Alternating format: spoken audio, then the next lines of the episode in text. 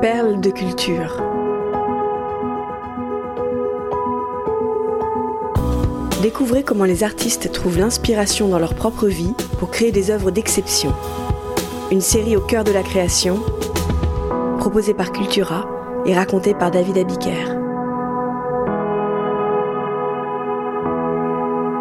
Mistral gagnant de Renault. Septembre 1985.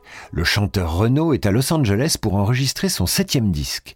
C'est ici, à l'ombre des palmiers californiens, qu'il a déjà réalisé deux ans plus tôt Morgane de Toi. L'album du triomphe qui a vu la métamorphose du faux loupard de Paname en vrai papa poule. Sur la pochette de Morgane de Toi, on le voit ainsi, marchant pieds nus, ses Santiago et sa guitare à la main, sa fille Lolita, deux ans et demi, dans les bras. Le cow-boy a baissé les armes. En 1985, l'homme au bandana rouge a changé de maison de disques. Il a quitté Polydor après six albums et rejoint Virgin.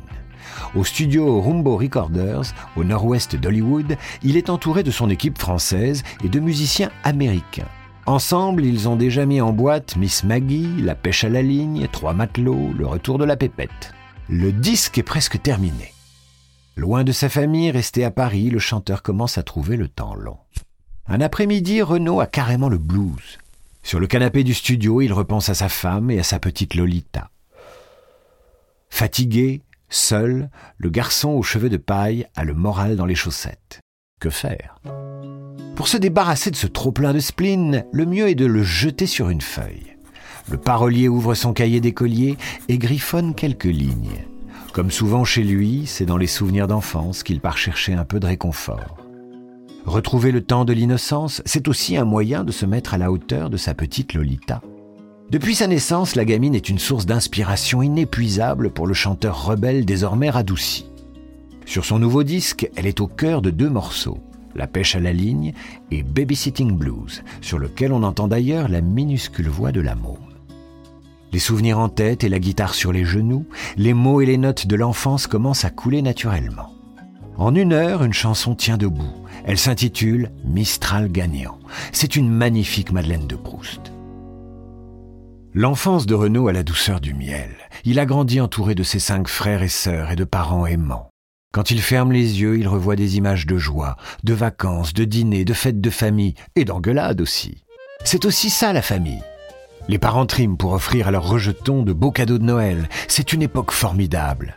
Petits et grands passent de longues soirées réunis autour du transistor à écouter sur France Inter les fictions diffusées dans l'émission Les Maîtres du Mystère.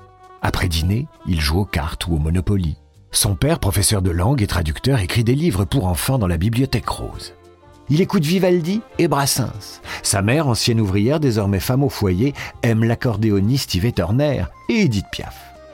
Il joue du piano et pousse ses enfants à apprendre le solfège. Elle reprend des chansons réalistes en faisant la vaisselle. Dans le studio de Los Angeles, Renaud remonte le film de sa jeunesse.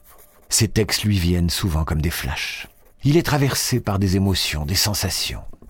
Pour ne pas les voir s'envoler, il les note habituellement sur ce qu'il a à portée de main. La nappe d'un restaurant, un paquet de cigarettes. Aujourd'hui, c'est sur son cahier d'écolier. Mistral gagnant est comme un diaporama de Robert Doisneau. Assis sur un banc imaginaire, Renaud donne un coup de pied au pigeon et raconte à sa fillette ses bêtises à la quick et fluke, ses héros de bande dessinée. Sauter dans une flaque, voler des bons becs chez le marchand. Pour ancrer la chanson dans cette période fabuleuse, il multiplie les références sucrées. Car l'enfance a bien sûr le goût acidulé des bonbons. C'était notre dope à nous, confie-t-il. Ces inoffensifs stupéfiants, enfin sauf pour les dents, ont pour nom Carambar, Coco Boers, Roudoudou, Carensac, Minto et bien sûr Mistral gagnant. Cette poudre pétillante et parfumée qui s'aspire avec une paille en réglisse. Le sachet en papier qui coûte 20 centimes possède une languette sur le bas qu'il faut soulever. S'il y est inscrit gagnant, on peut retourner au magasin et en avoir un autre, gratuitement. La vie est belle en ce temps-là. L'enfance est le refuge d'un Mister Renard en détresse affective. Alors il redonne vie à ce passé de gourmandise, si banalement quotidien et pourtant tellement extraordinaire.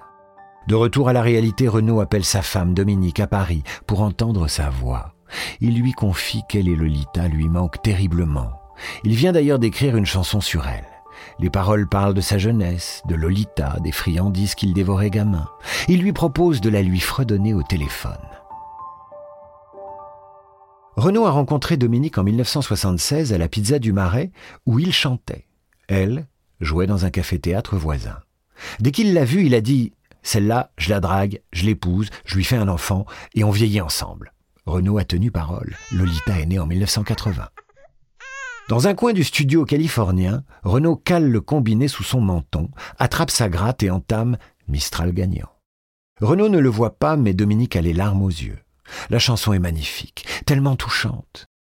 Mais Renaud se demande finalement si ce qu'il raconte va intéresser les gens.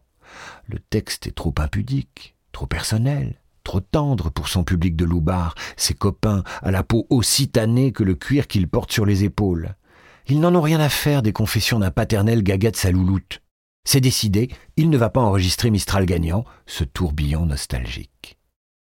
La réponse frappe comme un éclair. Si tu ne l'enregistres pas, je te quitte, réplique Dominique sur un ton qui ne laisse aucune place à la plaisanterie. Cette chanson est l'une des plus belles que tu aies écrites. L'artiste révolté est douché. Il n'a pas vraiment le choix. Reste à trouver l'écrin musical pour accompagner ses paroles et mettre en valeur sa petite mélodie le pianiste américain Randy Kerber, une pointure, se met à la tâche. Sa première proposition est trop lyrique. Renaud veut quelque chose d'enfantin. Le musicien revoit sa copie et le soir même lui soumet la petite ritournelle de Mistral gagnant. Dans la nuit, l'arrangeur, Jean-Philippe Good, imagine au piano une merveilleuse petite intro et un pont musical. La chanson est enregistrée dès le lendemain. Il était temps. 24 heures plus tard, Renaud est dans l'avion pour Roissy. L'album, qui porte le titre de la chanson, est un immense succès. Il s'écoule à plus de 2 millions d'exemplaires. Sa sortie est suivie par un mois de concerts au Zénith de Paris. Quand il écrit Mistral gagnant, la plupart des confiseries que cite Renault n'existent déjà plus. Au grand dam de Gérard Mordia, le réalisateur du clip, qui cherche en vain des Mistral gagnants pour le tournage. Le sachet que goûte la petite fille à la fin de la vidéo est une reconstitution. Impossible de remettre la main sur des vrais. Renaud avait raison. Le temps est assassin et emporte avec lui les rires des enfants et les Mistral gagnants. Post-scriptum. En écoutant pour la première fois la bande de Mistral gagnant, Renaud est sceptique. Il est certain que le morceau ne sera jamais un tube. Le 45 tours sort en mai 1986. Sur la pochette, les yeux dans le vide, le chanteur suce son pouce, un bandana rouge à la main. Il n'imagine pas une seconde que 30 ans plus tard, en 2015, Mistral gagnant sera élu chanson préférée des Français devant Ne me quitte pas de Brel et L'aigle noir de Barbara, quand on pense qu'il ne voulait pas l'enregistrer.